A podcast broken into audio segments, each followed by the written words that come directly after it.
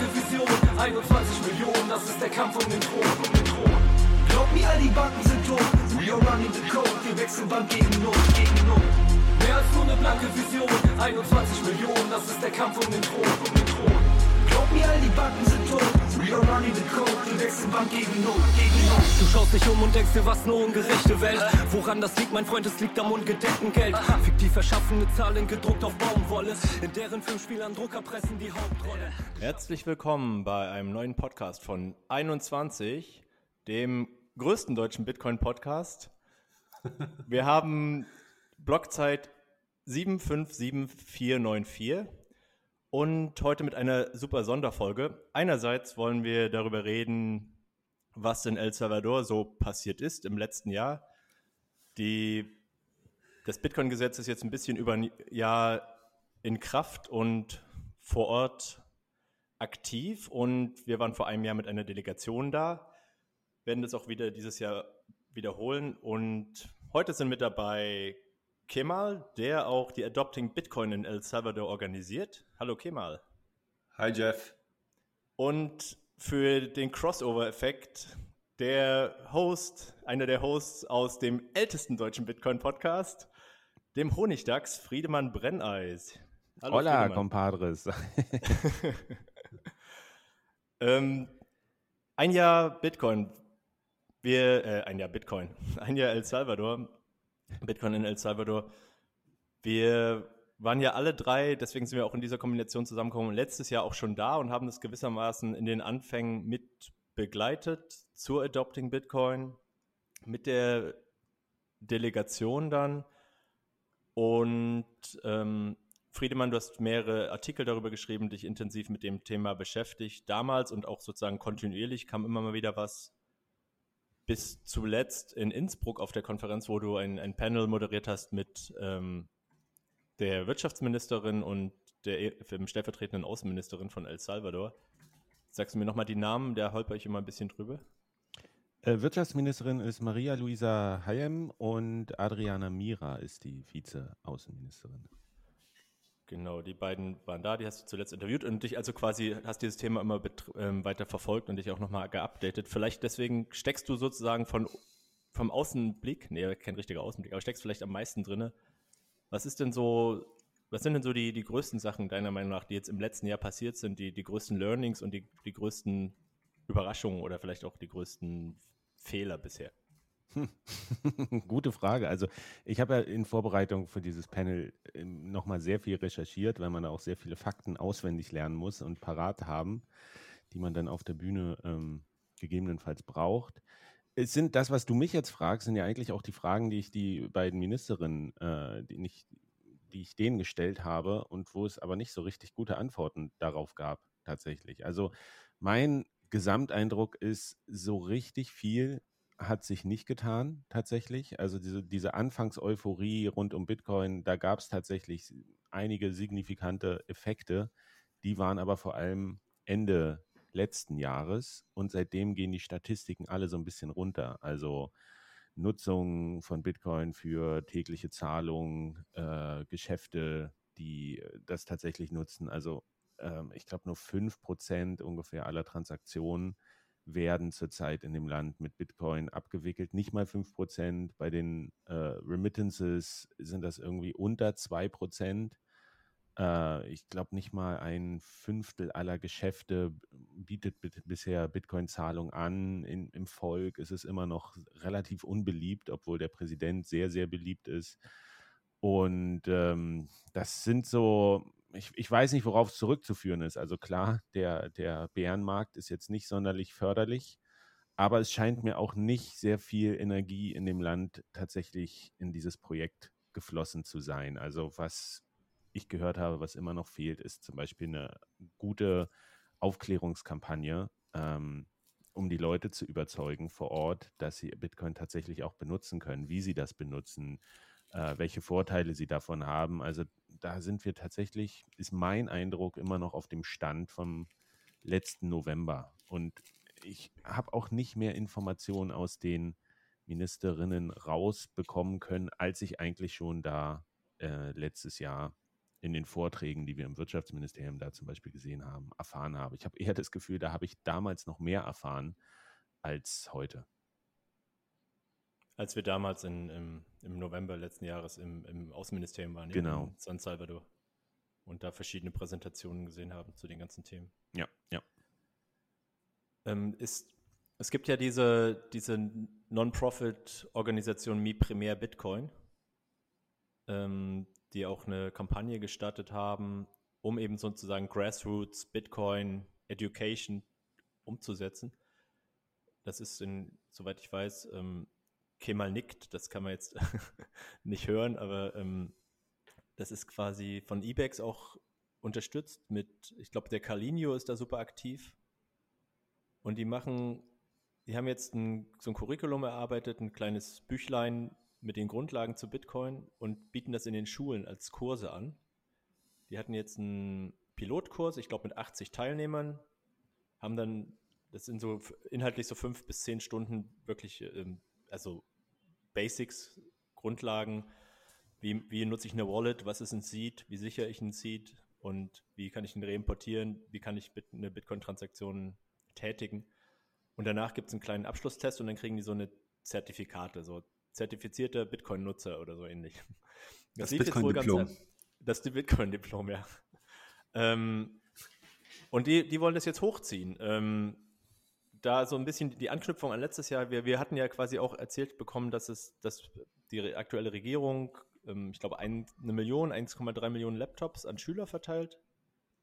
Kannst du dich noch, wisst ihr die Zahl noch? Ich, ich weiß sie nicht, aber also da, also da sind sie auf Million, jeden ne? Fall aktiv. Äh, genau. Und machen schon wirklich viel. Und diese, diese Initiative finde ich auch sehr begrüßenswert, aber es kommt halt wenig von, von offizieller Seite. Das ist nee, so. das ist richtig. Und das ist ja sozusagen ein bisschen die Hoffnung, dass jetzt einfach ähm, die, die Tür offen steht, auch für, für Grassroots-Aktivisten, in dem Sinne, die jetzt erstmal allen beibringen können, was dieses Bitcoin überhaupt ist und was es kann was die Regierung verpasst hat oder nicht für nötig hält, ich weiß es nicht, aber da kommen jetzt so, es scheint jetzt hoffnungsvoll, dass Mi Primär Bitcoin hatten diesen Piloten und die wollen jetzt eben auch in die digitale Schulbibliothek rein, wo dann alle Kinder, die diesen Laptop haben, der wohl auch wirklich kommt, also die werden verteilt, das ist jetzt nicht nur eine Ankündigung, sondern das passiert auch und die haben dann alle Zugang zum Beispiel zu diesem Bitcoin-Kurs, sodass dann alle, alle Schüler früher oder später vielleicht so ein Bitcoin-Diploma machen könnten. Ähm, ich würde einfach mal fragen, hey, wieso soll das denn die Regierung überhaupt machen?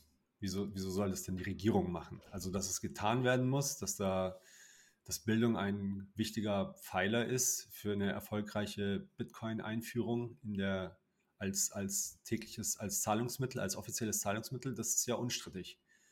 Jetzt muss irgendjemand natürlich da die ja, Bildungs, Möglichkeiten irgendwie bieten und die Events schaffen und die Programme anfertigen.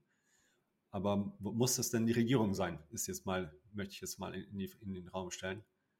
Ähm, eine Sache übrigens, du hast im, äh, in der Einführung gesagt, ben, äh, äh, Jeff, es ist jetzt ein Jahr Bitcoin in El Salvador. Äh, das stimmt nicht ganz. Ja, es ist jetzt ein Jahr und ein Monat seit dem Bitcoin Law, aber Bitcoin yeah. in El Salvador, das gibt es ja schon länger.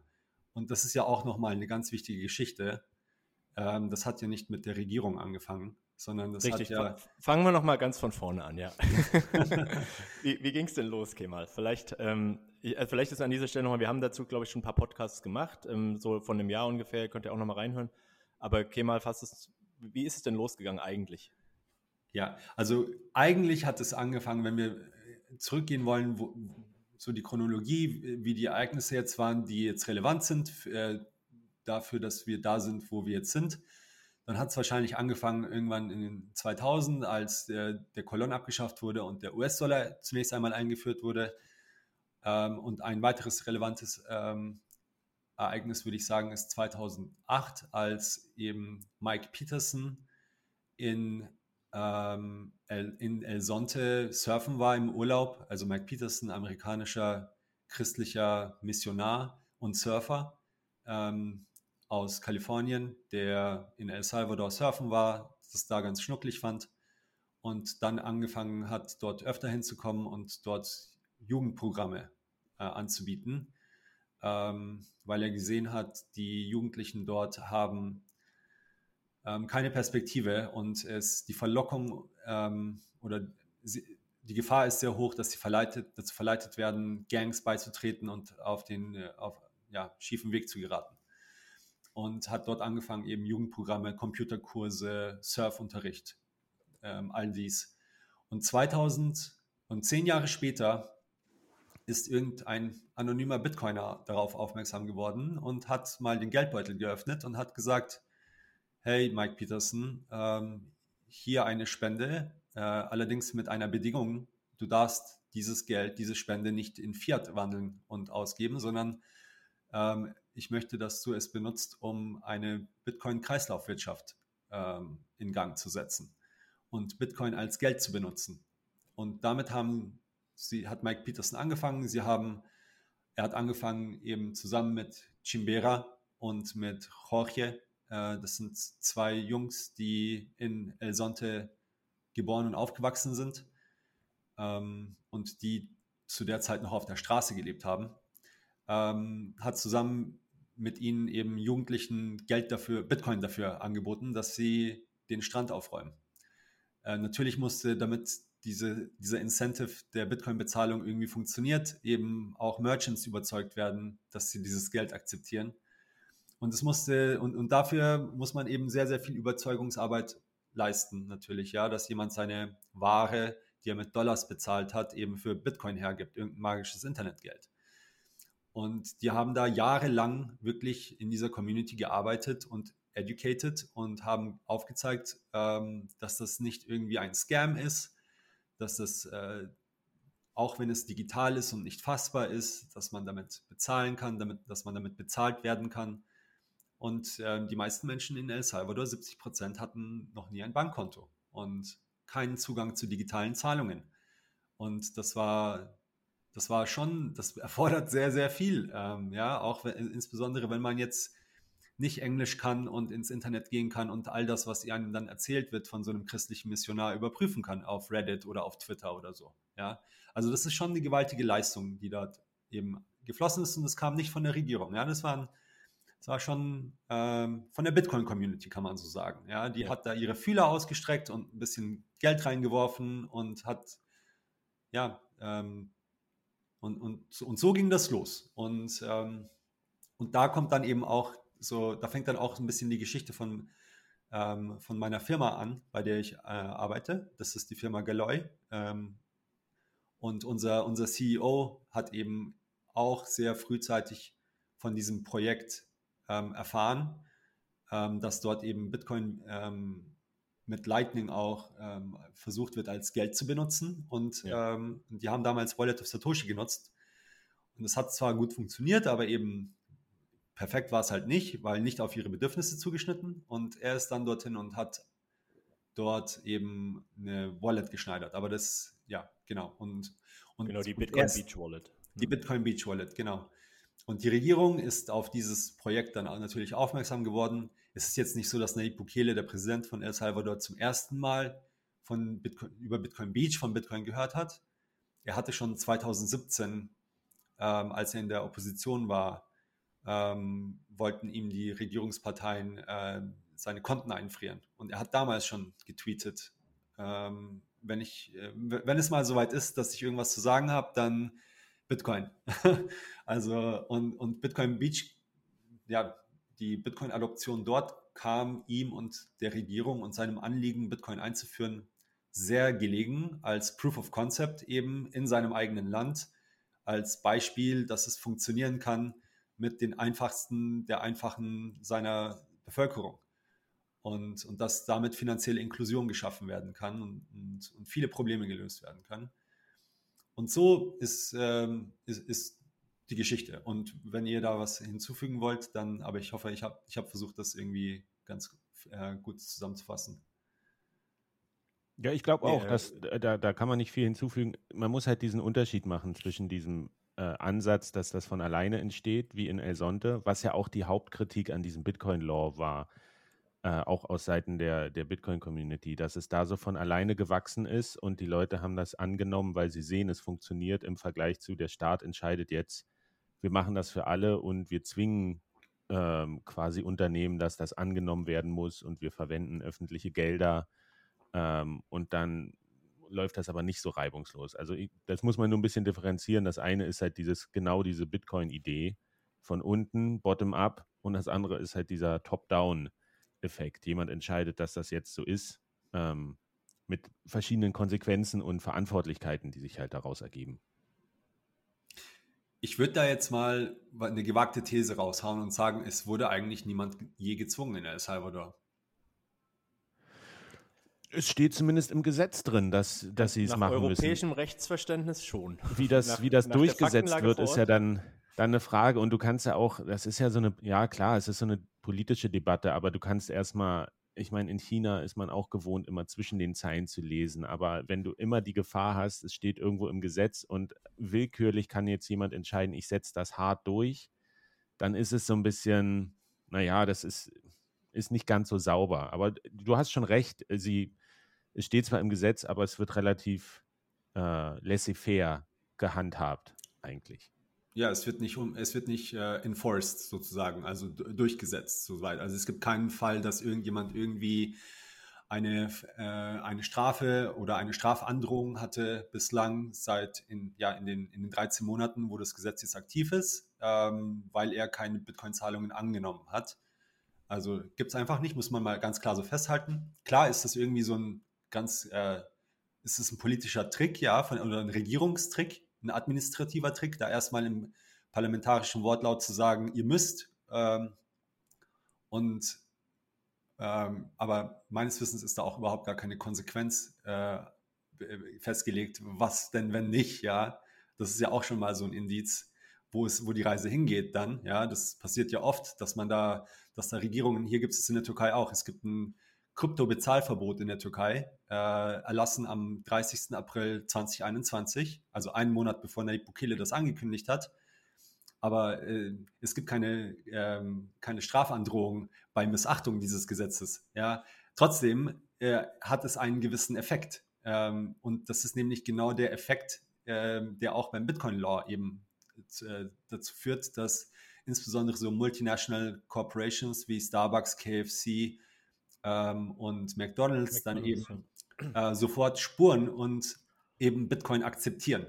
Und ich würde argumentieren eigentlich, dass es relativ geschickt gemacht ist von der Regierung, ja, ähm, dafür, dass wir uns im Kontext eines Staates und einer Administration bewegen, wo eben, ja, das, das ist eben die Gesellschaftsform, die, die, die El Salvador gewählt hat. Da gibt es eine Regierung, die hat eine, gibt es eine repräsentative Demokratie, und die werden gewählt und die machen dann Gesetze und an, und, und an die muss man sich dann halten. Ja, das ist natürlich jetzt nicht kongruent mit der libertären Weltvorstellung von Bitcoinern, äh, zumindest nicht von den Libertären. Ähm, ja, es ist ja auch ein Staat. Es ist, es ist nicht äh, libertäres Bitcoin-Gedankengut, äh, dass da, es ist ein Staat. Ja, da, da, ist, da gehört Gewalt und Gesetze dazu. Und ähm, ich finde es halt einfach verwunderlich, dass El Salvador so viel kritisiert wird für etwas, was man nirgendwo anders je kritisieren würde. Also kommt keiner auf die Idee. Und, und da frage ich mich, oder ich habe dann immer das Gefühl, wenn diese Kritik dann kommt, dass da eben andere Beweggründe dahinter sind. Und, und, und, und das geht mir dann ein bisschen gegen den Strich, muss ich sagen. Ja, das, das sind andere Interessen am, am Werk, meines, meines Erachtens. Aber welche ja, Kritik meinst du da genau? Also das ist ja, das ist ja so allgemein. Man kann ja, man kann ja verschiedene, verschiedene Punkte. Es, es gibt auf jeden Fall, da stimme ich mit dir total überein. Es gibt so diese pauschale Kritik ähm, und die ist einfach viel zu wenig differenziert. Ähm, aber gibt es da irgendwas Konkretes, was du, was du da meinst, wo du, wo du sagst, das ist ungerechtfertigte Kritik? Naja, ungerechtfertigte Kritik würde ich nicht sagen. Also die Punkte, die angeführt werden, die sind an sich schon ähm, gerechtfertigt. Also ähm, was da angeführt wird. Ähm, ich finde, dass es ist, das, was mir aufstößt, ist das Ungleichgewicht und, und die Verhältnismäßigkeit, wie sehr man was betont und wie oft man es wiederholt und äh, wie oft man auf diese Punkte ein, ja, sich einschießt quasi. Und ähm, all das Positive vernachlässigt ähm, und überhaupt gar nicht darüber spricht. Ja, da, da gibt es gewisse Ecken, äh, die sich irgendwie brüsten, irgendwie für Menschenrechte einzustehen und äh, auch eine gewisse Foundation haben, die sich so nennt. Und ähm, die lassen ja überhaupt kein gutes Haar an der, ähm, an der ganzen Geschichte in El Salvador. Also, und, und da gibt es auch ein paar Journalisten, ähm, die wir auch zu Adopting Bitcoin eingeladen, die aber leider nicht zugesagt haben, die da eben sich als Oppositionsjournalisten eben stilisieren und da als äh, von diesen Menschenrechtsorganisationen irgendwie als Vorzeigedissidenten ähm, ähm, eben auf, aufs Parkett gestellt werden. Und ja, das, äh, das ist, äh, ja, fühlt sich einfach für mich ein bisschen seltsam an, muss ich sagen. Also es ist ähm, im, im Wortlaut, was sie sagen, ist und, und die Sachverhalte, das stimmt alles so. Das ist nicht verkehrt, das ist nicht gelogen, aber es ist äh, nicht im Verhältnis ähm, und ja, schmeckt mir persönlich nicht als jemand, der ähm, in El Salvador eben viel Gutes sieht und, ähm, und viele Kräfte ähm, weltweite, also, also dieses ganze Legacy, diese ganzen IMFs und Weltbanken und ähm, die eben ja gegen El Salvador jetzt eben Drohungen aussprechen, dazu aufrufen, dass sie eben Bitcoin Legal Tender doch wieder sein lassen sollen, dass sie, dass sie das Finanzsystem ähm, in Gefahr bringen, dass dort eben dunkle Geschäftemacher angezogen werden und, und ja, also das Ganze jetzt vor 90 Tagen gab es wieder so eine Welle an verschiedenen Veröffentlichungen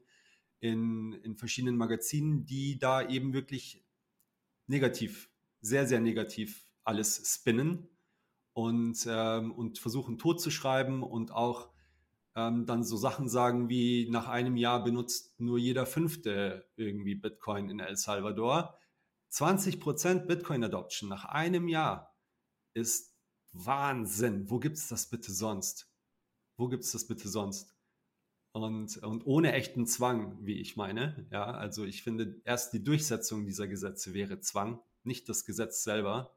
Das ist in, das mag vielleicht ein, für, für jemanden aus Deutschland sich seltsam anhören, ja, aber in anderen Teilen der Welt ähm, ist eben zum einen der Durchsetzungsapparat äh, zum einen nicht so stark und zum anderen eben die Menschen irgendwie, viele Gesetze sind so ein bisschen, ja, ja, das ist ein Gesetz, aber da hält sich keiner dran mäßig, ja, also das nimmt man halt in anderen Teilen der Welt nicht ganz so ernst wie alles. Also so ähnlich wie eine rote Ampel in Berlin, ja? Ja, genau, ja ganz so eine, genau. So eine Verkehrsempfehlung. ja, genau. ähm, also ich glaube, was, oder was mir immer wieder aufgefallen ist, und ich glaube, äh, das hatten wir auch gemeinsam beobachtet, du, man kommt halt mit so ein, einer europäischen, deutschen Prägung dahin und ähm, muss das, glaube ich, erstmal so ein bisschen ablegen, um diese, so die, die ganzen Herausforderungen, die das Land hat, auch irgendwie zu verstehen und auch zu, vielleicht einfach mal zu, zu verstehen, ähm, warum das jetzt von vielen als so eine große Chance wahrgenommen wird, was, was Bukele da allgemein macht. Ähm, ich meine, man kommt da immer so, also zumindest geht es mir so, man kommt, ich komme da sozusagen mit einer Prägung rein, ähm, ist ja ganz normal und denk, und messt das daran. Ähm, und dann ist halt eine Wertung auch nicht weit weg, aber im, wenn man sich anschaut, wie das dort jetzt in die letzten Jahrzehnte lief und äh, ist es eigentlich auch klar, dass sozusagen die, die europäischen Rezepte da jetzt nicht unbedingt funktionieren würden. Also man, man kann es versuchen, aber irgendwie haben sie das ja versucht, das so zu machen, wie es, wie es, was wie sozusagen lehrbuchmäßig gemacht wird, diese Probleme in den Griff zu kriegen. Das ist im, jetzt ganz aktuell oder zuvor, das war das ja jahrzehntelang nach dem Bürgerkrieg einfach die, die Ganggewalt, die dann sozusagen alles stranguliert hat und allen den Atem genommen hat, die überhaupt was machen wollten. Und da ist ja gleichzeitig jetzt auch wieder ähm, neben Bitcoin ein Kritikpunkt und ist auch verständlich. Ich, ich will das jetzt auch nicht auflösen oder so. Ich will jetzt auch nicht für werben, aber ähm, die, das, im Prinzip wurden jetzt in den letzten Monaten seit April oder März, März oder April 50 ähm, bis 70.000 ähm, Gangmitglieder oder Assoziierte oder Familienmitglieder oder einfach Leute, die in den Vierteln gewohnt haben, wo die Gangs aktiv waren. Das weiß man alles nicht so genau, aber eingesperrt.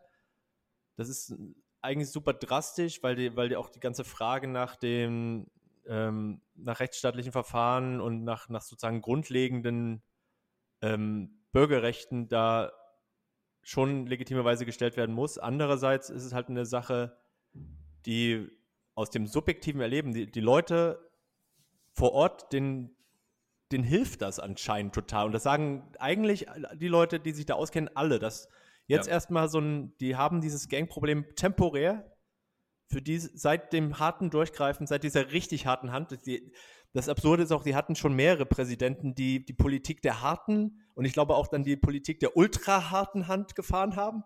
Hm. Und ähm, jetzt ist es wohl aber das erste Mal, dass die wirklich also massiv durchgreifen und da auch sich absolut kompromisslos zeigen, ähm, die, die, die quasi Bukele-Regierung.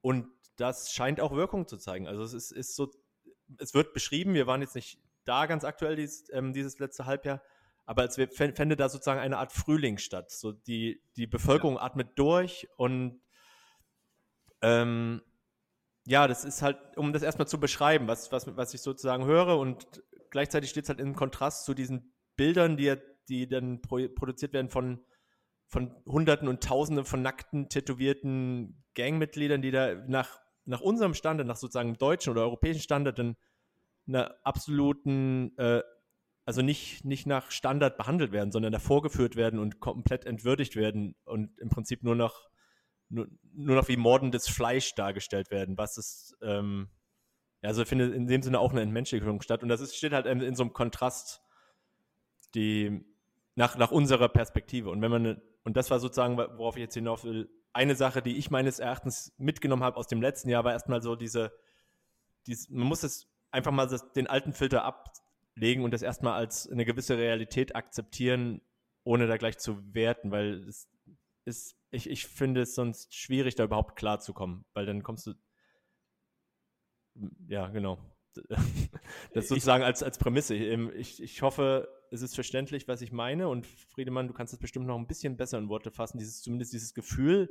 Ich hatte, also wir hatten darüber letztes Jahr gesprochen und ich glaube, wir, wir haben da die ähnliche Beobachtung geteilt. Vielleicht würdest du es anders formulieren. Na, was auf jeden Fall ist, es gibt keine einfache Antwort. Das habe ich so gelernt. Immer wenn jemand ankommt und sagt, das ist jetzt hier die einfache Antwort und das ist schlecht in El Salvador oder das ist gut in El Salvador, dann werde ich immer skeptisch, weil das, das stimmt schon mal nicht. Und das, was du beschreibst, Jeff, das ist auf jeden Fall so. Ich meine, diese hohen Zustimmungsraten für den Präsidenten in der Bevölkerung, die kommen ja nicht von ungefähr. Der hat schon wirklich auch, ähm, also aus unserer Perspektive ist jetzt nicht alles unstrittig, was er gemacht hat, aber wir haben das ja auch bestätigt bekommen, da letztes, letztes Jahr ähm, auch, auch von der deutschen Repräsentanz in El Salvador, dass er wirklich auf den Bereichen, was war es, glaube ich, was die Menschen wollen, irgendwie, sie wollen Gesundheit, sie wollen Sicherheit und sie wollen irgendwie eine Bildung und Perspektive. Das ist so erstmal, wenn man die drei Pfeiler schafft zu stärken, das ist für die Bevölkerung erstmal am wichtigsten. Essen natürlich auch. Und da war es eben so, dass gesagt wird, da hat auf jeden Fall gibt es da große Fortschritte. Das Land hat einigermaßen gut diese Pandemie gemanagt. Äh, die Sicherheitslage hat sich verbessert und eben diese, diese Investition in Bildung, dass die Schülerinnen und Schüler da Laptops kriegen und dass sie gute Schulen haben.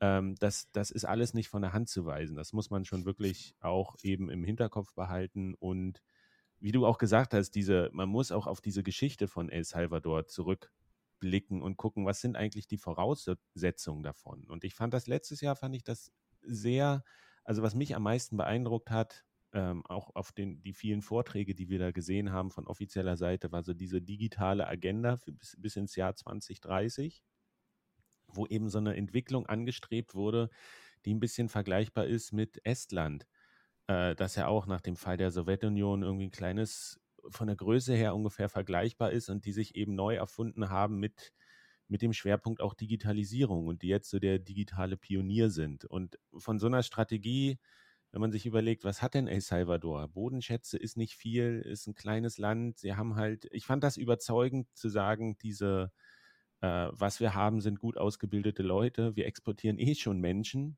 am meisten. Ähm, wir wollen halt dieser digitale Vorreiter werden. Das ist erstmal, finde ich, eine total rationale Strategie, an der man sich irgendwie ein bisschen messen lassen muss, was denn da vorangeht, was, was halt dieses Messen angeht. Und das ist so ein bisschen, bei Bitcoin sowieso die große Krux, man kann nichts messen so richtig. Wir haben ganz, ganz schlechte Zahlen und ob diese Zahlen überhaupt eine Aussagekraft haben, so in ganz vielen Bereichen, das ist, das ist so schwierig und ich kann das total nachvollziehen, was du gesagt hast, Kemal, dass, dass wenn man da hinkommt und der Eindruck, den man hat, dass der sich vielleicht auch nicht, nicht deckt mit den Zahlen, die wir, die wir zur Verfügung haben. Und das ist aber so ein, ich weiß gar nicht, wie man dieses Dilemma auflösen kann. Denn natürlich, um das irgendwie zu bewerten, um zu evaluieren, ist das denn jetzt, ist die Entwicklung auf einem richtigen Weg? Sehen wir Fortschritte? Braucht man irgendwelche, irgendwas an, woran man das festmachen kann? Und das Problem ist halt, ich habe ja auch noch mit einem äh, Salvadorianer jetzt im Vorfeld gesprochen, ähm, im Vorfeld von der Konferenz. Und der war halt wirklich desillusioniert und meinte auch so, naja, aber was ist das denn? Es war toll, wenn da McDonalds und die ganzen Starbucks und alles, die jetzt äh, vielleicht auch da ähm, Lightning-Erfahrung sammeln und das alles einnehmen. Aber was, was haben wir denn als Bevölkerung davon? Die Gewinne und die Erfahrung, die fließt aus dem Land ab.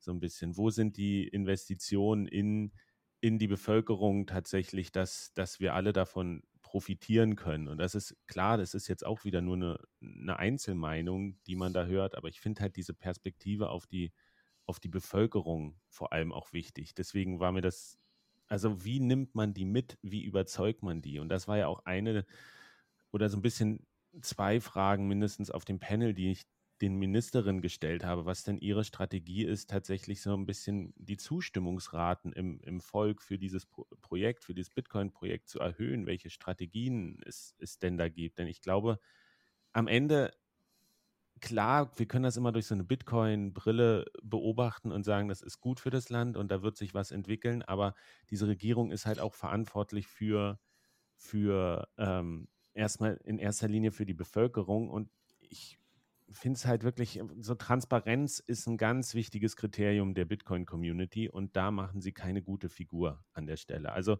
nur, nur dieses Beispiel mit den, mit den Käufen, wie viel Bitcoins besitzt jetzt El Salvador. Die einzige Quelle sind Tweets vom Präsidenten und da ist nichts, steht da drin. Da ist kein, äh, kein Transaktionshash ist da zu sehen. Es gibt nirgendwo Belege, dass, dass, diese, dass diese Käufe tatsächlich stattgefunden haben. Ja, wir haben nur Webseiten, die das irgendwie tracken, wo man sehen kann, wie viel das jetzt wert ist oder nicht, aber ob das überhaupt existiert. Und das ist so einfach in Bitcoin. Äh, ein Transaktionshash irgendwo zu hinterlegen, zu sagen, zumindest es gibt eine Transaktion über diese Größe oder äh, ein aber offizielles Dokument fragen, oder sowas. Also, da muss ich jetzt mal fragen, wenn jetzt die Bundesregierung in Deutschland sagt, wir haben so und so viel Gold, liefern Sie dafür irgendeinen Beweis? Also das ist ja auch wieder ein Maßstab, den stellen wir ja an anderer Stelle auch nicht an Regierungen, dass sie jetzt, äh, dass, dass sie da nachweisen müssen, kryptografisch, dass das, was sie sagen, stimmt. Wieso ja, weil es aber auch schwerer ist. Bei Bitcoin ist es ja so einfach. Du könntest es einfach machen und warum machst du es dann nicht? Das, das macht einen doch skeptisch, oder? Ich weiß nicht. Ich, ich führe das darauf zurück, nur weil etwas eben machbar ist und ich meine, nur weil die Regierung jetzt sagt, wir sind Bitcoiner, sind sie noch nicht irgendwie die super Cypherpunk-Bitcoiner, die jetzt alle Kniffe raus haben und alles irgendwie jetzt auf die Bitcoin-Tour machen möchten, können oder ja. Ich, also ich denke, das ist ein Prozess, so wie bei einzelnen Menschen auch. Das ist in der Bevölkerung ein Prozess. Ich denke, es gibt drei wichtige Pfeiler für eine erfolgreiche Adoption. Das ist einmal ähm, die, die Regul eine, eine freundliche Regul Regulation die da eben ähm, Unternehmen es einfach macht, die die Nutzung einfach macht, dass man da nicht bei jeder Zahlung Steuern zahlen muss und so weiter, keine Capital Gains. Das ist so der, dass es einfach eine freundliche regulatorische Umgebung gibt. Und da arbeitet die Regierung dran. Ich denke, der, der Bitcoin Law ist ein guter erster Schritt dafür. Ähm, an der Stelle, ich denke auch, dass eben der Zwang, wie er dort drin steht, ich kann den gerne, äh, gerne erklären, wenn, ihr, wenn wir vielleicht später nochmal darauf eingehen können. Ich denke, das macht absolut Sinn, dass sie das damit reinschreiben als Regierung, ähm, weil es mit dem Narrativ zusammenhängt, mit, dass sie eben nach vorne, ähm, dass sie benutzt haben, um eben die, die, die Adoption von Bitcoin zu rechtfertigen, nämlich das, der Remittance-Use-Case. Das, ähm, es muss Möglichkeiten geben, wie in Bitcoin Beach, dass die Menschen, die Remittances empfangen, sie eben bei Händlern ausgeben können.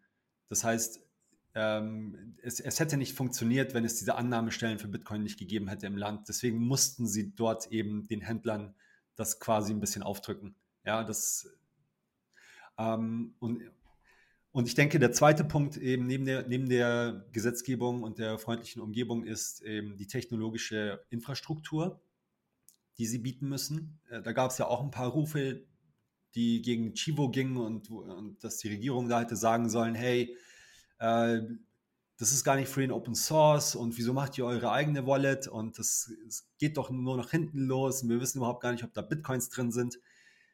Ja, äh, mag alles stimmen, ja, aber ähm, es ist undenkbar, dass eine Regierung herkommt und sagt, wir zwingen euch jetzt dazu und ähm, die technische Infrastruktur, ja, geht mal und benutzt da Blue Wallet von irgendeinem russischen anonymen äh, Entwickler, ja, wird schon passen. Äh, und wenn nicht, dann nutzt ihr Wallet of Satoshi und, und wenn das auch nicht passt, dann, keine Ahnung, probiert mal Phoenix. Das funktioniert nicht, ja, das macht man sich komplett unglaubwürdig und verlegt den, also da lachen ja einen die Hühner aus, äh, wie man so schön sagt, ja, wenn man sowas bei äh, unter Regierungskollegen. Also komplett undenkbar und ich bin kein Chivo-Fan. ähm, also die mussten da eine technische Infrastruktur äh, bereitstellen, damit sie, das gehört einfach zur ordentlichen Regierungsführung dazu, dass wenn man irgendwie sagt, hey, du musst es jetzt machen und dann sagt, und das ist etwas Neues und digital, dann muss man auch sagen, hier ist die Lösung, äh, staatlich geprüft so sozusagen. Und das haben sie gemacht und sie haben dabei auch eigentlich ein großes Problem gleich richtig gemacht, nämlich eben Bitcoin the Asset und Bitcoin the Network getrennt. Sie haben dort gesagt, hey, Lightning-Nutzung ist drin, On-Chain-Nutzung ist drin, aber ihr müsst, um Bitcoin zu nutzen, nicht auch Bitcoin die das, äh, das Asset quasi ähm, jetzt euch der Volatilität dessen äh, aussetzen, sondern ihr habt da auch jetzt ein Dollarkonto drin. Ja, es gab in Chivo von Anfang an ein Dollarkonto und ein Bitcoin-Konto und niemand wurde gezwungen, Bitcoin halten zu müssen. Ja, auch die Händler, die Bitcoin akzeptieren mussten, die mussten kein Bitcoin halten. Sie mussten nur Bitcoin-Zahlungen annehmen können. Sie können immer noch Dollar halten. Sie können bestimmen, in welchem Geldbeutel quasi die Bitcoin-Zahlung landet. Ob das jetzt in, ins Bitcoin-Konto geht und äh, eben die Exchange Rate Volatility, die wir von Bitcoin kennen, eben dann hat, oder ob es eben in, in einem Dollarkonto landet und eben einfach nur den Inflationsschwund, den bekannten von US-Dollar hat. Ja. Ähm, Wie, ich, wir, äh, Chivo ist auch so ein interessanter Fall. Das, das wäre auch, ähm, ist vielleicht sowas müssten wir vielleicht machen, wenn wir dann da gewesen sind. Aber ähm, wie ist da der aktuelle Stand? Weil da gab es ja am Anfang relativ, der war vergleichsweise wackelig und es gab ein paar Probleme. Ähm, also es wurde quasi relativ schnell zusammengestrickt, ausgerollt. Es gab für jeden, der sich die Wallet runtergeladen hat und identifiziert hat mit seinem sozusagen seiner nationalen ID-Nummer 30 Dollar. Und dann eben diese langen Schlangen vor den Geldautomaten, die diese 30 Dollar abgehoben haben. Ja. Dann war die, dann ging das so einigermaßen, mehr, mehr schlecht als recht, aber äh, ich meine, wir standen teilweise auch, also ich persönlich hing einmal eine Stunde lang in der Chivo Wallet Hotline, weil ein Händler, der, wo ich was gekauft habe, der, der, die Transaktion ging bei mir raus und der hat die nicht empfangen und ähm, das war frustrierend, aber sozusagen offenes Beta-Testing. Und irgendwie wurde das dann peu à peu besser, bis dann, ich glaube, im Dezember hat dann nochmal der Provider, das, das quasi das Backend macht, im Hintergrund Chivo ähm, sozusagen bearbeitet, gewechselt und dann wurde nochmal das Onboarding komplett neu gemacht. Ne? Dann gab es quasi einen Bruch und von einem Tag auf den anderen musstest du, wenn du Chivo wieder benutzen wolltest, dich nochmal komplett verifizieren. Was dann sehr wahrscheinlich zu einer relativ hohen Fluktuation geführt hat, weil viele Leute nur ihre 30 Dollar abgeholt haben. Ich glaube, jetzt macht es Alpha Point, ne? Genau, also ja. ursprünglich haben sie angefangen mit Athena. Ähm, das ist auch ein US-Unternehmen. Ähm, mit denen haben sie angefangen, eben Mitte August gab es die Ausschreibung 2021. Also sehr, sehr kurzer Zeitraum, um so etwas ordentlich auf die Beine zu stellen. Ja. Ähm, aber sie haben es geschafft. Und ähm, Nayib Bukele rechtfertigt auch diese kurze Zeit damit, dass die Probleme, die wir gehabt haben, auch noch bestanden hätten, wenn wir sechs Monate, neun Monate oder zwölf Monate äh, Zeit gehabt hätten, das auszurollen, weil es sind eben Probleme, die mit der Last einhergehen, ja. äh, die eben so nicht bekannt ist und ähm, es hat keinen Unterschied gemacht. Und, und das ist ein gutes, äh, eine gute Begründung. Ich habe da mit unseren ähm, Cloud-Architekten auch gesprochen. Also das ist, sind, sind da Probleme, die, das, die haben noch nicht viele Menschen zuvor gelöst. Ja, also das ist alles Neuland, ähm, insbesondere in diesem Ausmaß äh, mit, mit sieben Millionen potenziellen Nutzern. Und ähm, Athena hat das aber irgendwie nicht hinbekommen. Ähm, dann ist eben das, der, der Auftrag an AlphaPoint gegangen und AlphaPoint hat ähm, River Financial ähm, für den Lightning-Part äh, beauftragt und ähm, auch ein amerikanisches Unternehmen und ähm, zusammen ja, setzen sie das ähm, um, eben mit einer Fiat-Integration mit On-Chain Bitcoin und mit Lightning. Und ähm, es funktioniert deutlich besser, äh, habe ich mir sagen lassen. Ich habe Chivo selber noch nie benutzt, ist ja nur für Salvadorianer mhm. äh, mit so einer DUI. Und ähm, ja, also die aber, DUI ist die, die nationale äh, Identitätsnummer. Genau, die Kennnummer. Ja, ja. Genau, mit der muss man sich da anmelden. Ähm, und es, ich, ich sehe jetzt ab und zu noch, also viele Salvadorianer, die Tickets kaufen für die Adopting Bitcoin, äh, für, haben einen Spezialpreis von 21 Dollar ähm, aber nur eben mit Lightning oder mit Bitcoin äh, beziehungsweise zahlbar. Und immer wenn jemand, wenn, wenn so ein Salvadorianer kommt, also die Zahlungen funktionieren eigentlich relativ gut, auch bei großen Mengen, so 200, 300 Dollar pro Ticket.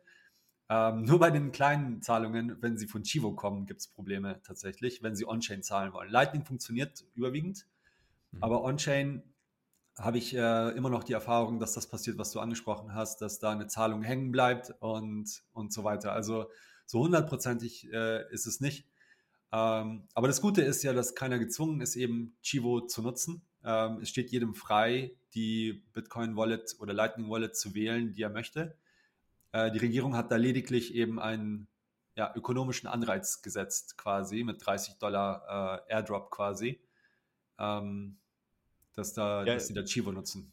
Ich meine, rückblickend könnte man ja vielleicht sagen, das ist das, war, war das größte Wallet-Projekt in der, in der Geschichte der Menschheit bisher. Es wurde ja in sehr kurzer Zeit ähm, sehr viele Menschen auf eine Wallet geschickt. Und ähm, es ist natürlich verständlich, dass da Sachen nicht funktionieren. Andererseits kommt die Kritik ja quasi aus dem Entwicklerbereich und aus dem Open Source Bereich von Leuten, die das halt teilweise seit Jahren machen und sich dann fragen, so wie, oder die die Frage stellen, warum habt ihr uns nicht gefragt? Wir hätten hier wahrscheinlich 100 Leute gehabt, die euch das Ding kostenlos bauen. Aber ich meine, das ist sozusagen der, die, die Perspektive der, der Kritik häufig. Hm. Wobei ein Punkt, ein Punkt ist, glaube ich, noch wichtig mit diesen drei Monaten und mehr Zeit. Ich, also ob das jetzt von der Cloud und von der Last, das kann ich überhaupt nicht beurteilen. Aber was halt wirklich nicht gut war, war das UX-Design. Und da hätte mehr Zeit schon wirklich noch. Also wie wir da alle rumge rumgegrübelt haben, wo denn das Lightning Payment versteckt ist bei den Händlern, äh, um da überhaupt drauf zu kommen. Also da hätte man wirklich mit mehr Zeit noch was verbessern können. Das, da kann man ihn nicht ganz so leicht vom Haken lassen. Das, das war eigentlich anfangs relativ miserabel und nicht auf der Höhe der Zeit. Also das ist ja auch die Kritik, die eben von Designern kam. Sowas hatte man alles schon zu, zu Wallets gelernt zu der Zeit. Ich bin sehr gespannt, wie das dieses Jahr funktioniert und wie sich ähm, wie der Vergleich ist zum letzten Jahr. Ich, es hatten ja gerade bei den größeren oder professionelleren Merchants sozusagen, so Läden und Lokalen, da, da gab es ja eine Vielfalt von Zahlungslösungen, die die auch benutzt haben, von BTC Pay Server über IBEX und OpenNote und so weiter. Ähm, das war ja eigentlich sehr interessant zu sehen und nicht, nicht viele haben Chivo genutzt, sondern die, die es ernsthaft betrieben haben, haben sich eine andere Lösung gesucht. Und ich bin ganz, ich bin gespannt zu sehen, wie, wie sich das jetzt weiterentwickelt hat oder ob es sich weiterentwickelt hat, ob es, ob es subjektiv mehr oder weniger geworden ist, ähm, wie verbreitet das jetzt ist, auch im Alltag. Genau, und das ist diese technische Infrastruktur, haben wir jetzt auch so ein bisschen besprochen mit Chivo. Also ähm, ja, genau, der dritte Punkt fehlt noch, ne? Genau, der dritte Punkt ist dann eigentlich, ähm, ja, ist äh, die Bildung. Und ähm, das ist natürlich sehr, sehr wichtig und das dauert seine Zeit. Das wissen wir aus persönlicher Erfahrung, das wissen wir, ja, ähm, wenn man sich das Bitcoin-Ökosystem selbst anschaut, ja, 2013, wenn man sich, wenn man da zurückdenkt, da hatten alle ihre Coins auf Mt. Gox und von Self-Custody hat noch keiner gesprochen oder von Node laufen lassen. Also selbst in der, in der, ähm, als Bitcoiner, in der Geschichte der, der Bitcoiner, sage ich jetzt mal, äh, gab es ja auch schon Lernprozesse, ja. Und, und ja. individuell gibt es diese Lernprozesse, da fängt man an, erstmal hat die Coins auf dem Exchange liegen und dann lernt man, ach was, ich kann meine Schlüssel selber halten, ist ja Wahnsinn. Äh, und das ist vielleicht auch eine gute Idee, dass ich das mache. Äh, und ich kann meine Transaktionen selbst verifizieren und muss nicht irgendwie jemand anderem vertrauen, dass er das für mich macht, indem ich meine Note laufen lasse. Also das kennen wir ja auch individuell. Diese, es gibt wahrscheinlich bei Bitcoin so unendlich viel zu lernen und es wird nie aufhören, weil es einfach Geld ist und das betrifft so ziemlich alles.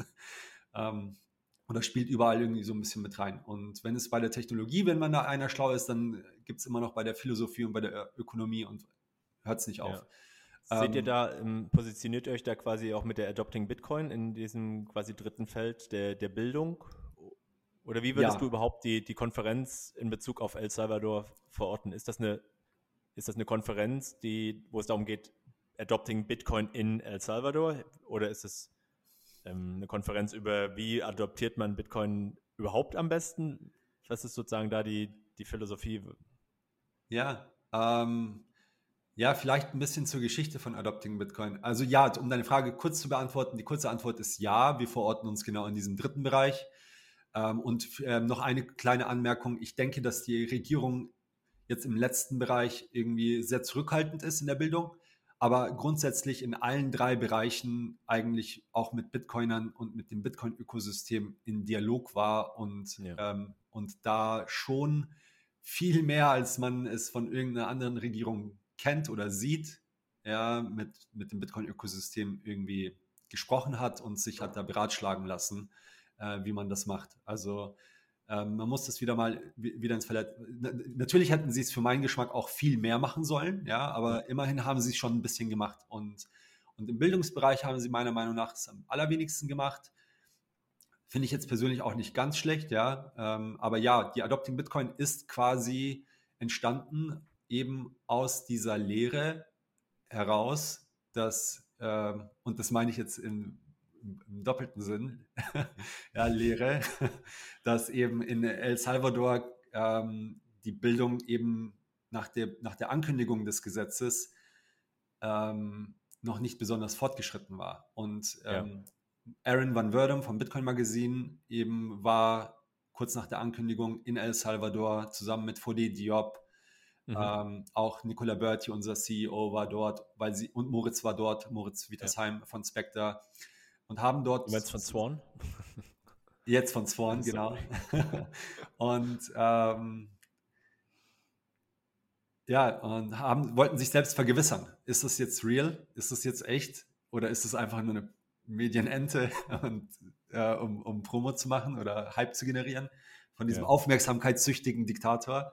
Ähm, und, und haben dort auch mit der Bevölkerung gesprochen und mit Bankdirektoren. Ja, wie bereitet ihr euch denn vor auf die Adoption? Ja, da wird sich ja einiges verändern für euch, insbesondere wenn das dann quasi eine Auflage ist. Und herauskam, dass es eine absolute Katastrophe ist, dass keiner eine Ahnung hat, was er tun soll und wo er sich informieren kann. Und so, so ist die Idee entstanden unter diesen vier Bitcoinern, die gesagt haben, hey Leute, wir müssen hier eine Bitcoin-Konferenz machen, ja. Das ist eine einmalige Chance, für uns Bitcoiner auch, ja, für Bitcoin. Wir haben jetzt, uns ist jetzt etwas in den Schoß gefallen, äh, wovon wir nicht mal zu träumen gewagt haben, dass ein souveränes, ein souveräner Nationalstaat Bitcoin als sein Zahlungsmittel macht, als sein Zahlungsmittel zu, äh, vor allem, ja. Bis dahin war ja die Rede nur davon, dass Bitcoin Store of Value und super Inflationsschutz, weil 21 Millionen und digitales Gold, dass man damit eben Lightning wurde da ja noch von, da hat ja keiner drüber gesprochen. Und dass man da irgendwie die Transaktionen von sieben Millionen Menschen abwickeln könnte, das war ja unerhört. Das geht doch gar nicht. Sieben Transaktionen pro Sekunde war das Narrativ damals noch weltweit. Ja, ja. Also da hat es eben einen ganz, ganz großen Narrativwechsel auch für Bitcoin gegeben. Und es hat einen riesengroßen Push für Lightning gegeben. Ähm, und, und es ist ein großer, riesengroßer ja, Testrun sozusagen. Nicht nur für El Salvador, sondern auch für Bitcoin und Lightning und auch für Bitcoin Adoption von Nationalstaaten, von, von, von gesellschaftlicher Bitcoin-Adoption.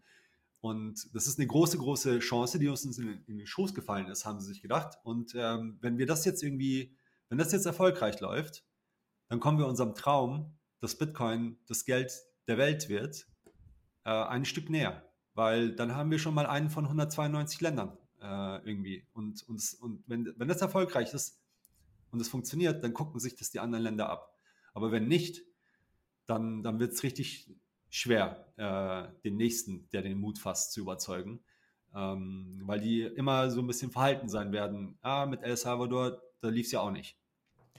Äh, zwei Fragen habe ich an der Stelle. Ähm, die eine ist, weil du ja gesagt hast, das Land hat Bitcoin als, als äh, Zahlungsmittel akzeptiert, was das ja eigentlich unique macht. Ich meine, du kannst, in Deutschland haben wir auch Wahlfreiheit. Du kannst alles, äh, wenn, wenn dein Gegenüber das akzeptierst, kannst du alles mit Bitcoin bezahlen. Aber was das ja unique macht, ist, dass irgendwie der Staat auch tatsächlich Bitcoin akzeptiert. Weiß einer von euch, ob man tatsächlich so alle staatlichen Leistungen, wo man Geld bezahlen muss, ähm, komplett mit Bitcoin abwickeln kann in El Salvador und funktioniert das reibungslos?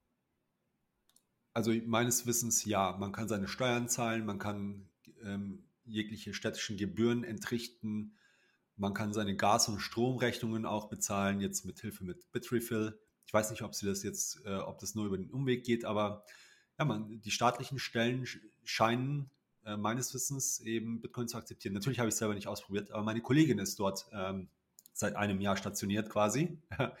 ähm, ähm, Noah, ähm, meine Kollegin, die, mit der ich zusammen eben die Adopting Bitcoin organisiere und die äh, hat das bestätigt, ja, dass, äh, dass das geht. Weil das scheint mir tatsächlich so einer der wichtigsten Faktoren zu sein, denn du kannst ja, also das ist ja das, was es, was es im, äh, letztendlich ausmacht. Also das, wenn ihr da seid, versucht doch mal bitte da ein bisschen mehr rauszufinden, wie das tatsächlich funktioniert, wie Bitcoin in diese, in diese administrativen Bezahlprozesse integriert ist. Die andere ja. Frage, die ich noch hatte, ist, ähm, äh, Anfang des Jahres hat ja äh, Bukele get, get, getweetet, dass auf jeden Fall dieses Jahr werden noch zwei Staaten Bitcoin akzeptieren. Dann hatten wir im Mai, gab es ja diese große Konferenz in El Salvador, wo ja Finanzvertreter... Äh, Ach so, diese Konferenz, ja. Ja, ja, ähm, aus 44 Staaten, glaube ich, insgesamt da waren und vor allem eben Schwellenländer oder eben Entwicklungsländer, äh, wo es ja auch diese Bilder gab, die wurden alle georange-pillt, hier äh, Wallet installiert und sowas. Was wir, was ich mich so ein bisschen frage, ist, wo sehen wir denn das? Also, wo passiert denn ansonsten noch am meisten und ist El Salvador für andere Länder tatsächlich zum aktuellen Stand ein gutes Beispiel? Also wollen, wollen Sie das übernehmen? Äh, also die zweite Frage, die ich habe, ist, äh, wie gehen andere Staaten mit der Adaption von Bitcoin um? Wir hatten im Januar, hat Bukele selber getweetet, dass auf jeden Fall zwei Staaten noch dieses Jahr Bitcoin äh, auch einführen werden als Legal Tender und im Mai gab es ein großes Treffen in El Salvador mit Vertretern von äh, Zentralbanken und anderen Finanzautoritäten äh, aus 44 Ländern, größtenteils äh, Schwellenländer und Entwicklungsländer, die alle georange-pillt wurden mit Wallet wurde installier, äh, installiert. Das war wohl kein Treffen, was e, in erster Linie dazu da war, äh, Bitcoin irgendwie als Showcase zu zeigen oder die Fortschritte, aber es war wohl äh, zumindest ein Thema, so wurde es nach außen kommuniziert. Und ich frage mich so ein bisschen, warum auch, auch wie viel Zeit brauchen andere Länder, um sich das anzugucken? Was sind so die Kriterien, ähm, worauf andere Länder achten, die jetzt vielleicht überlegen, das auch einzuführen, die vielleicht auch lernen wollen daraus, was man dann vielleicht anders macht, was man besser machen kann. Da war ich ein bisschen enttäuscht tatsächlich, dass, dass die beiden Ministerinnen auf dem Panel so wenig selbstkritisch sind, dass sie keinen einzigen Punkt hatten, wo sie sagen, dass rückblickend würden wir das anders machen. Ich meine, niemand erwartet, dass das perfekt läuft. Das hast du ja auch gesagt, Kema. Das ist mhm. beispiellos, was da stattfindet. Dass das hier und da humpelt, das ist natürlich. Aber was ich mich so frage, was hindert andere Staaten tatsächlich daran, dass ähm, jetzt da auch aufzuspringen auf den Zug äh, und ob El Salvador jetzt ein gutes Beispiel ist oder vielleicht doch eher ein abschreckendes Beispiel. Aber das fällt auch in diesem Bereich, woran misst man das? Ähm, vielleicht ist auch keine Frage, die wir jetzt hier beantworten können, aber was. Ja, man kann, ja. man kann einen direkten Vergleich ja schon ziehen oder, oder machen. Ähm, und zwar gibt es jetzt die Zentralafrikanische Republik, die ja. nach meinem Kenntnisstand auch Bitcoin als Legal Tender äh, eingeführt hat. Ja. und wovon man nicht besonders viel hört. Es gab ähm, die vorhin erwähnte Kollegin, ich glaube, das öffentliches Wissen, war auch da quasi mit einer kleineren Gruppe nur und hat sich das angeguckt, hat mit ein paar Vertretern gesprochen. Dann sind sie, haben sie irgendwie ein eigenes, eigene Coin erfunden und es hat keinen mehr so interessiert. Die haben gleichzeitig kein, kein PR, kein Marketing ja, im Stil von Bukele gemacht und außerdem ist die Bevölkerung total unterdigitalisiert, was in El Salvador nicht der Fall ist. Da ist die Digitalisierung schon recht hoch, zumindest haben alle Smartphones und ähm, es gibt eine gute Internetverfügbarkeit. In der Zentralafrikanischen Republik überhaupt nicht. Also da sind irgendwie 10% der Leute online oder so. Und ähm, ich glaube, da kann man ja schon einen direkten Vergleich ziehen. Das ist eigentlich ein Land, das mehr oder weniger was Ähnliches gemacht hat wie El Salvador, wo das aber in eine komplett andere Richtung, zumindest in der öffentlichen Wahrnehmung, ich glaube auch in der faktischen Realität gegangen ist. Also ja. die Noor war bei beiden äh, dieser Events, die ihr jetzt gerade erwähnt habt, anwesend und ich telefoniere jeden Tag mit ihr, deswegen kann ich da ein bisschen äh, was dazu erzählen. Vielleicht fange ich mal mit der Zentralafrikanischen Republik an. Also wie der Jeff schon gesagt hat, Digitalisierung absolut Grotte. 10% haben äh, Internet, 15% haben Strom, überwiegend in der Hauptstadt Bangui ähm, auf der Liste des Human Development Index vorletztes Land, ja, vor dem Niger. Äh, es ist wirklich schlimm, hat sie gemeint. Also es ist absolut unterentwickelt. Ähm, und die Regierung, Minister, die sie getroffen hat und auch der Präsident, sie glaubt, die haben ihr Herz am rechten Fleck, die haben gute Absichten, aber es wirken Kräfte auf sie, von die wir eben auch nicht komplett einschätzen schätzen können. Unter anderem also auch IMF und der, der französische Kolonialdruck äh, mit dem CFA und, und was hast du nicht gesehen? Ja, also es ist ja wirklich ganz, ganz schwierig. Und was diese Regierung jetzt probiert, ist eben mit diesem Sango-Coin, den du angesprochen hast, der jetzt nicht als, so wie ich das verstehe, ist es eher zu vergleichen mit dem Volcano-Token, den El Salvador rausbringt. Ähm, ja. Also so sowas wie ein staatlicher ICO, der eben dazu dienen soll, dass man eben ja, Liquidität bekommt, äh, damit man eben Infrastrukturprojekte sich leisten kann, weil die haben, die sind nicht in der Situation wie die Regierung in El Salvador, dass sie mal Alpha Point und Athena beauftragen und dann mal den Anbieter wechseln und, und, und Millionen da raushauen. Die haben kein Geld, um einen, auch, also die haben kein Geld, um einen Dienstleister zu bezahlen. Die, die sind darauf angewiesen, dass ihnen jemand diese Wallet schenkt, so aus Gutmenschlichkeit. So arm sind die die haben keine Kohle. Ihre Kohle liegt bei Frankreich in der Schatzkammer. Das ist wirklich so brutal, wie sich das anhört. 80 Prozent aller Exporte landen bei Frankreich in der Staatskammer und sie können das Geld nur ausgeben, nachdem sie um Erlaubnis gebeten haben. Also es ist wirklich von wegen die Kolonialisierung Afrikas sei vorbei mit 1960. Das ist eine absolute Lüge. Ja, das ist äh, Frankreich hält die alle noch an der Leine mit dem Geld. Das ist wirklich brutal. Ähm, und das wird noch lange dauern dort, bis da irgendwas ist, aber so langsam ähm, werden da die richtigen, ähm, zumindest haben sie den, man muss ja erstmal den Willen haben. Ja, man muss ja erstmal erkennen, den richtigen Weg zu gehen. Äh, ich, Zentralafrika bekommt auch ganz viel Hate dafür, dass sie eben diesen Sango-Coin machen und so ein ICO machen und ähm, aber es ist eigentlich nur, weil, weil, weil der Coin auf Ethereum ist und nicht auf Liquid. Ja, und, und da ist es ehrlich gesagt total wurscht, ob das auf Liquid ist oder auf Ethereum, meiner Meinung nach. Ja, wenn dein Haus brennt, dann fragst du nicht danach, ob das, ob das, äh, welche Farbe das Wasser hat. Ja, das ist, ist wurscht. Du, du willst einfach irgendwie einen modernen digitalen Token rausgeben und im Gegensatz dafür harte Dollars, mit denen du dann Ausrüstung kaufen kannst, um Generatoren aufzustellen oder Kraftwerke. Also vorher funktioniert erstmal gar nichts. Ähm, ja, das ist mal mein Take jetzt zu Zentralafrika. Und, Nur ganz äh, kurz, also würdet ihr das als offizielles zweites Land zählen? Ich, ich, ich ehrlich, ich habe da nicht genügend Informationen, um das so in, in, bei mir abhaken zu können, dass es das jetzt ist.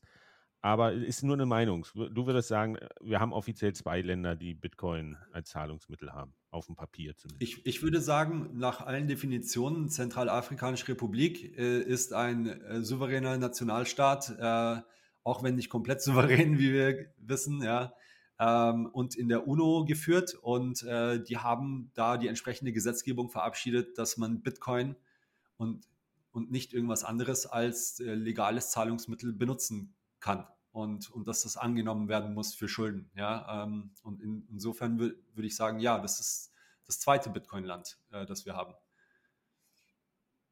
Das deckt sich auch mit meinem Wissen. Also es ist aber sonst darüber hinaus schwer, schwer da wirklich Quellen zu kriegen. Oder ich habe auch, als das neu war, eine Zeit lang gesucht nach irgendwie Gesprächspartnern oder Leuten, die sich da ein bisschen auskennen.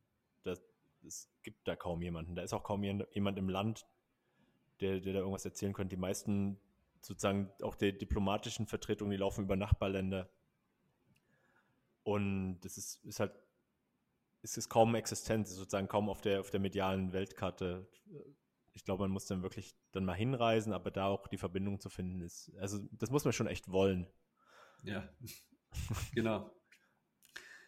Genau. Und ähm, die andere Veranstaltung war war eben die Noah auch zugegen. Ähm, das war eine Veranstaltung von der Alliance for Financial Inclusion.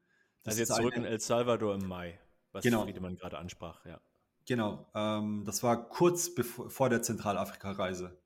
Ähm, eben da, das ist eben eine internationale Organisation, die sich eben für finanzielle Inklusion, eben verschiedene Regierungsvertreter von äh, Schwellenländern und Entwicklungsländern, die ja so, weiß ich nicht, die das, das arme Gegenstück der G20, wenn du willst, ja. Ähm, mit, mit allen, denen es halt nicht so gut geht, ähm, die sich da zusammengetan haben, weil die natürlich ähnliche Probleme haben alle. Und, nach, ähm, und, und, dann eben da auch äh, Informations- oder ja, Tausch machen können, betreiben können. Und da war eben zufälligerweise jetzt El Salvador auf der Liste als Gastgeber. 2021 ist äh, ausgefallen wegen äh, Covid-Pandemie. Und 2022 fand es dann wieder statt und da war El Salvador dran. Und da ging es um finanzielle Inklusion. Ähm, jetzt nicht um Bitcoin im Speziellen, obwohl, wie wir wissen, Bitcoin ist die beste äh, Technologie für finanzielle Inklusion. Ähm, ähm, und ja, ähm, da hat es sich dann eben angeboten, dass man dann auch darüber spricht und eben unser CEO Nicola Berti zusammen mit äh, Chimbera von Bitcoin Beach haben eben vor den Zentralbankern aus 44 Ländern äh, eine Präsentation gehalten, äh, wie das eben in El Salvador jetzt eben aussieht und wie, wie viel sie in drei Jahren geschafft haben. Ja, äh, am Beispiel von Bitcoin Beach. Und dann haben sie auch noch eine Reise nach Bitcoin Beach äh, unternommen. Und sie haben alle eine Lightning Wallet ähm, installiert auf ihrem Mobilfunkgerät und dann noch 10 Dollar in Bitcoin bekommen und konnten dann eben ihre Pupusas und ihren Kaffee in El Sonte äh, mit Bitcoin bezahlen und, und, und sehen, wie man ohne KYC, ohne dass man ein Bankkonto hat, ohne dass man einen Regierungsausweis hat, äh, Zugang hat zu digitalen Zahlungen, äh, die einfach funktionieren und die einfach zu bedienen sind, sogar für ja, einen Analphabeten. So, das und, wäre dann wieder Punkt 3, die Bildung, ja? Das ist dann genau wieder, ja. Und, und das war eben ähm, auch so ein Fall, ja, ein Beispiel dafür, wo die Regierung eben uns, an uns herangetreten ist, an Bitcoin Beach herangetreten ist, an die Bitcoiner herangetreten ist und gesagt hat, hey, wir haben hier diese 44 Zentralbanker, wollt ihr nicht, eine, wollt ihr nicht was zu Bitcoin erzählen? Da gab es keinen Regierungsvertreter, der dort über Bitcoin gesprochen hat. Das waren Bitcoiner, die über Bitcoin gesprochen haben, ja. auf, einer, äh, Veranstalt auf einer internationalen Veranstaltung, äh, die die Regierung ausgerichtet hat.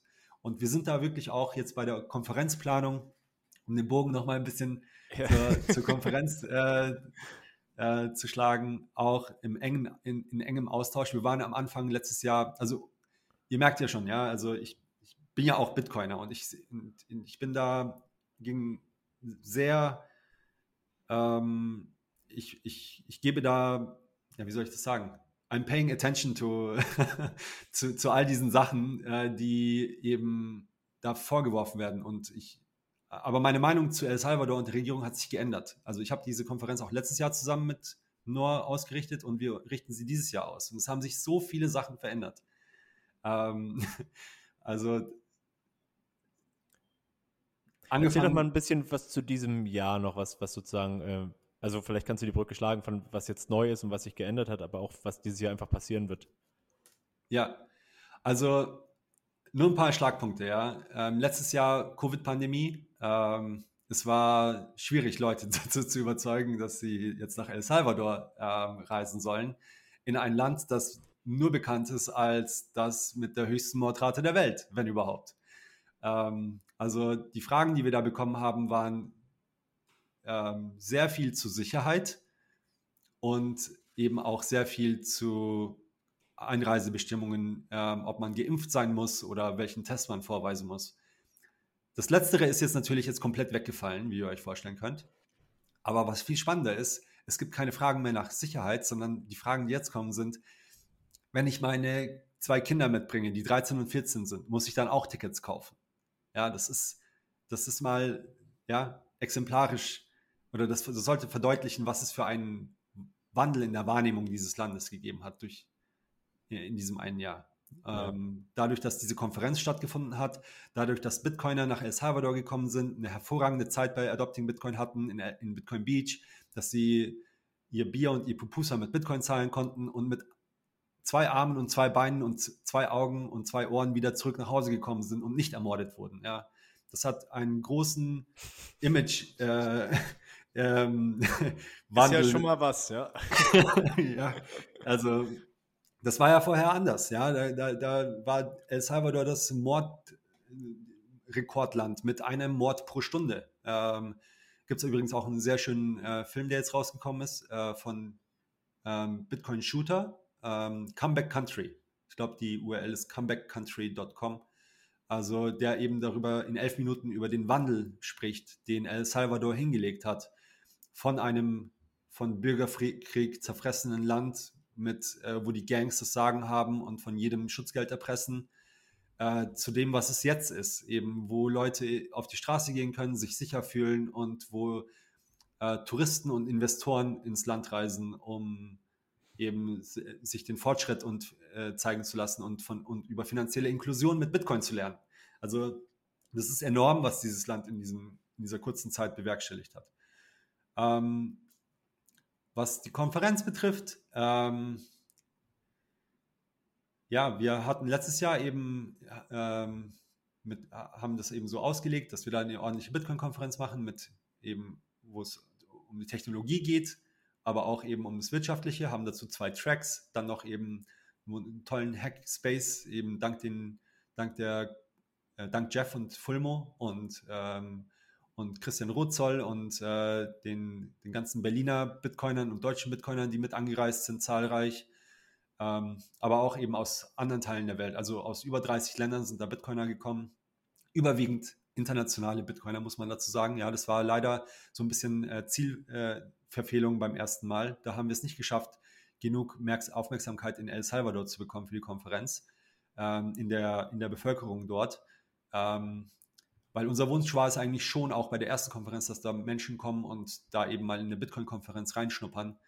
Ähm, ja, weil das eben ja eigentlich für die Bildung so und, und um so ein bisschen ja die Neugierde auszulösen, ähm, mit der man dann eben doch am allerbesten lernt, eben doch ideal ist, so eine Bitcoin-Konferenz. Ähm, haben dafür alle Talks eben ins, von Englisch ins Spanische übersetzen lassen.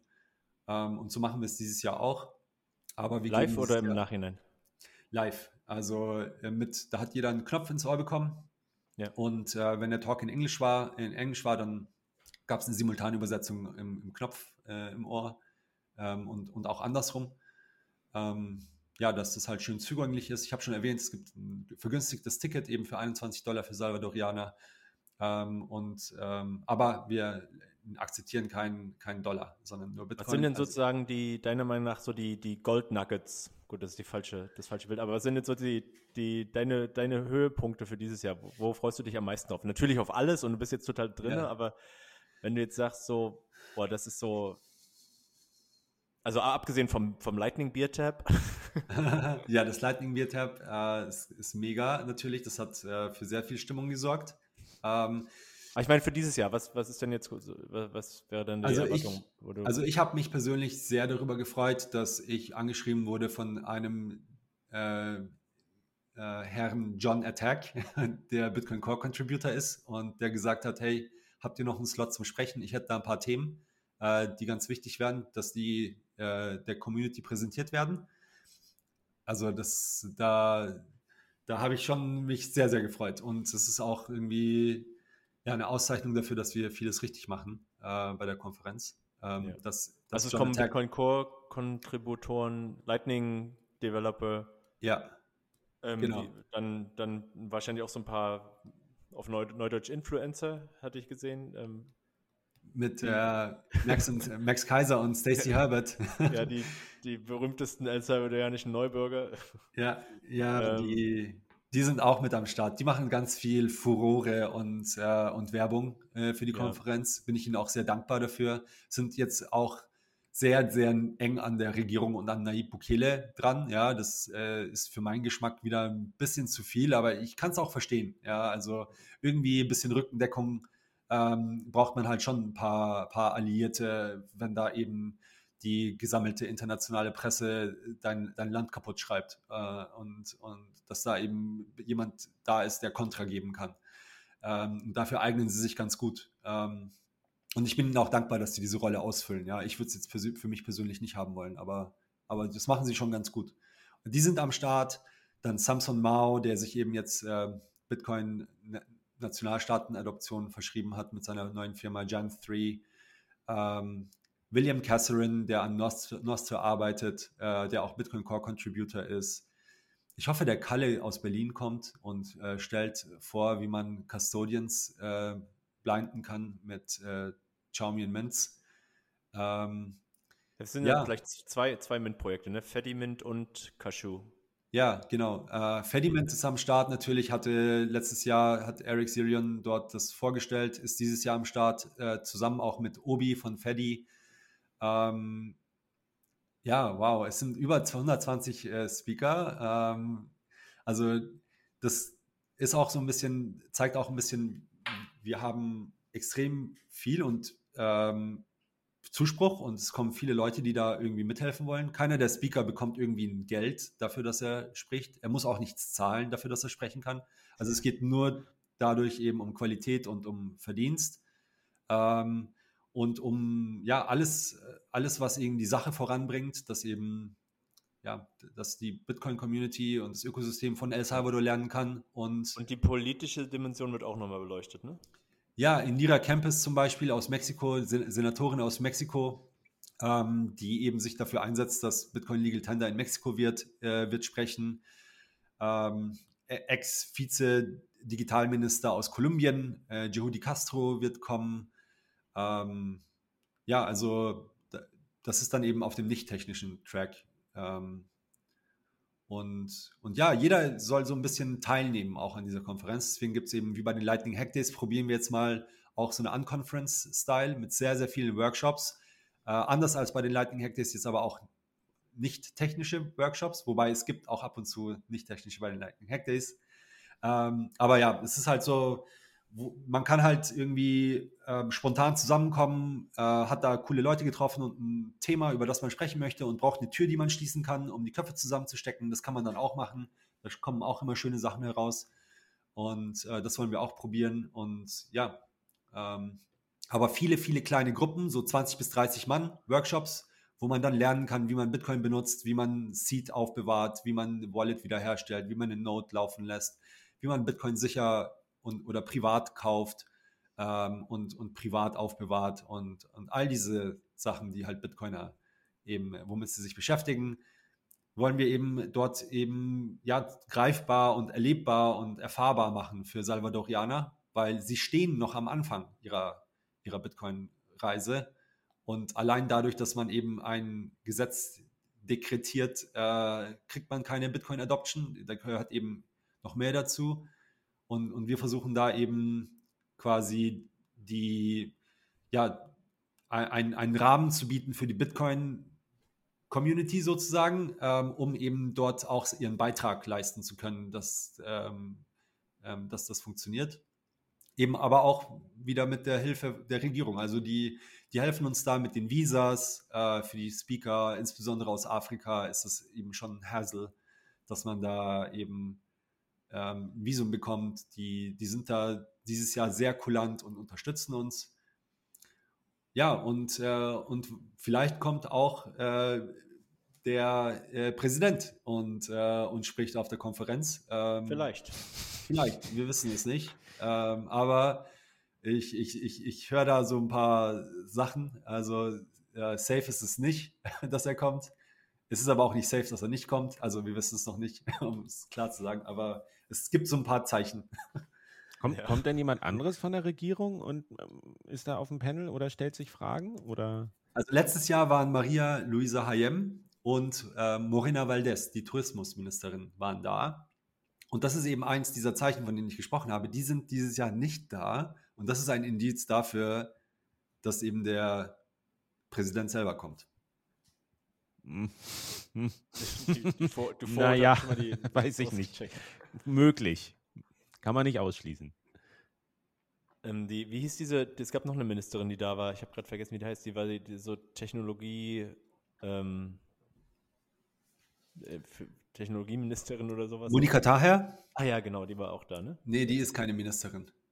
Oh, ach so, die ist so eine Art Staatssekretärin oder Sonderbeauftragte oder. Äh, ja, ich, ich weiß auch nicht genau. Die ist mir, die ist ein bisschen zu sehr Blockchain und kryptomäßig unterwegs. Ach so, okay, na, ich dachte, die macht so, die macht ja so alles Mögliche, ne? Geht ja auch um, um Raum, Raumfahrt und sie hat so diese ganzen Fortschrittsthemen. Ja, und AI ja. und äh, Machine Learning und ähm, alles Mögliche. Blockchain. Ja, ich bin auf jeden Fall gespannt. Also letztes Jahr war es, wie du es schon gesagt hast, eine, eine, gute Konferenz und wir hatten ja das Glück, in einer großen deutschen Delegation ähm, darüber zu fahren. Und wenn, wenn ihr mich schon nicht fragt, dann erzähl es halt von alleine. Ja, bitte. ja, dieses Jahr, ja, diese Delegation wird dieses Jahr auch wiederholt. Dieses Jahr noch ein bisschen aufgeweitet, weil die, die deutsche, die Botschaft von El Salvador in Deutschland auch für Tschechien und Polen zuständig ist und diese Delegationsidee sich auch ein bisschen erweitert hat. Also es wird nicht nur eine deutsch-tschechische Delegation geben, sondern auch eine österreichische und wohl auch eine belgische und auch eine amerikanische. Wow. Dann kommen wir dann alle da zusammen, hoffentlich zu Adopting Bitcoin. Ähm, also hoffentlich wird es natürlich jedem freigestellt, aber die Idee ist ja schon, dass man sich als Salvador unter diesem Bitcoin-Punkt anguckt und da auch idealerweise irgendwas machen will. Ähm, also dieses Jahr ist auch ein bisschen, noch ein bisschen weiter gefasst, nicht nur Bitcoiner, sondern auch so ein paar echte Investoren.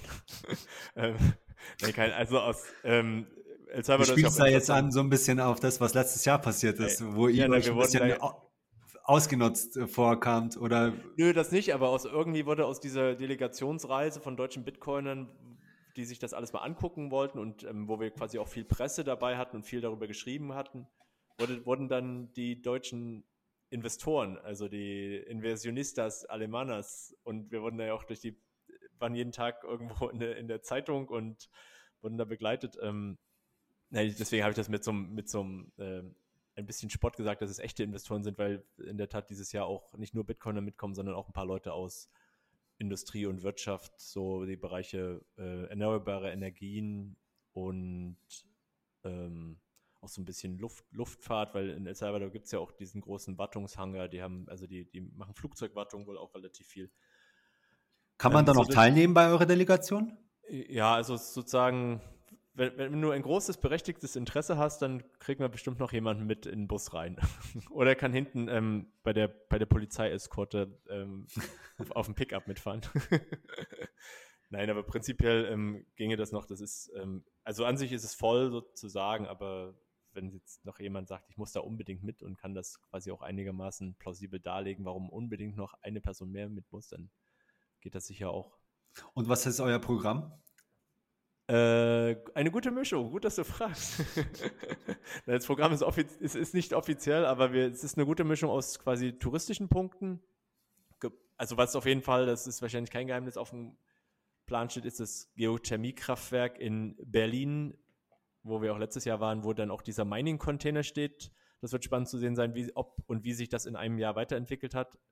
Also ich gehe nicht davon aus, dass das Kraftwerk sich weiterentwickelt hat. Das, ist, das steht seit 20 oder 30 Jahren da.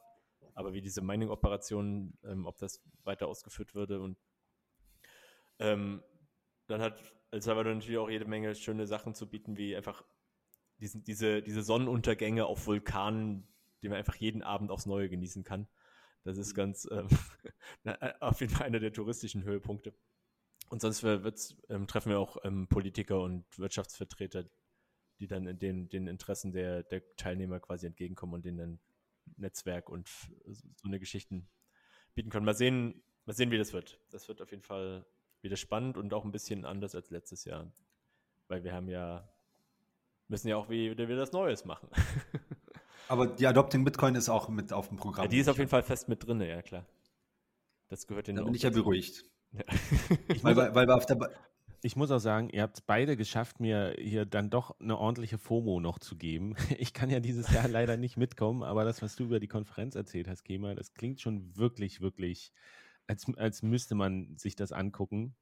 Ähm, und die Reise sowieso, das war letztes Jahr auch sehr, sehr, also das Land ist schon, ist schon sehenswert irgendwie. Das ist schon ein Erlebnis und Abenteuer. Und jetzt, ich, es wäre nicht möglich gewesen, aber es, ihr habt mir mehr Bedauern jetzt noch hier mitgegeben, dass ich dieses Jahr das, das leider war nicht, verpasse. Das war nicht die Intention. Aber was, ähm, was ich, was Kimmer vorhin schon gesagt hat, dass die, dass jetzt die Leute fragen, ob ihre Kinder mitkommen können für, und so weiter und so fort, das kann ich jetzt noch nicht unbedingt spiegeln.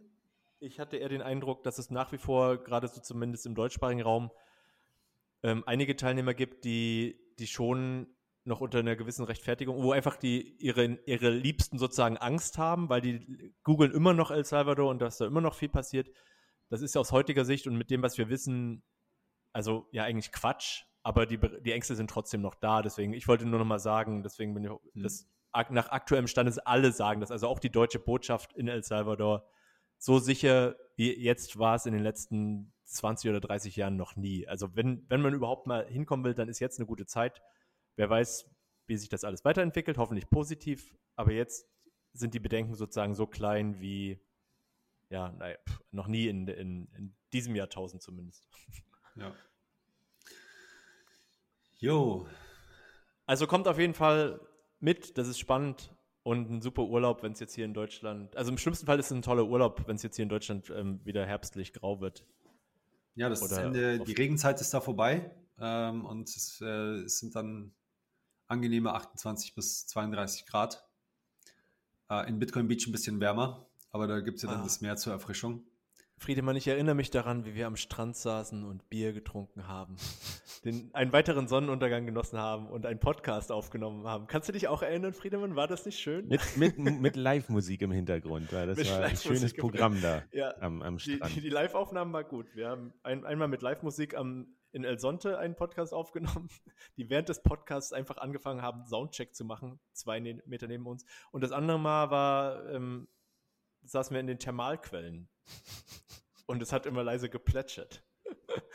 das war auch sehr schön. Also mal sehen, ähm, welche Geräuschkulisse wir dieses Jahr da haben können werden.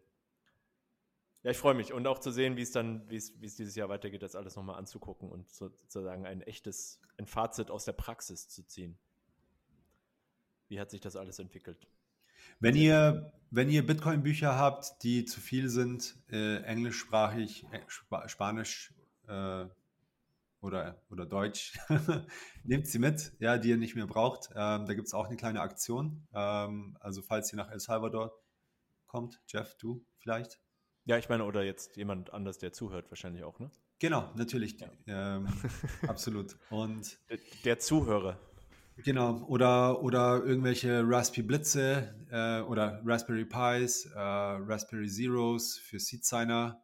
Ähm, ja, einfach so ein paar Sachen, mit denen man eben schöne Sachen hacken kann, basteln kann auf der Konferenz. Da gibt es sehr, sehr viele Workshops, ähm, wo man, ja, jeder LN-Bits, äh, Offline-POS, äh, eine Lightning Jukebox, äh, den Beer Tab, ähm, ähm, Spectre DIY Workshop, ähm, Cold Card Workshop mit Tab Signer. Also ganz viele Bastelsachen wird es geben.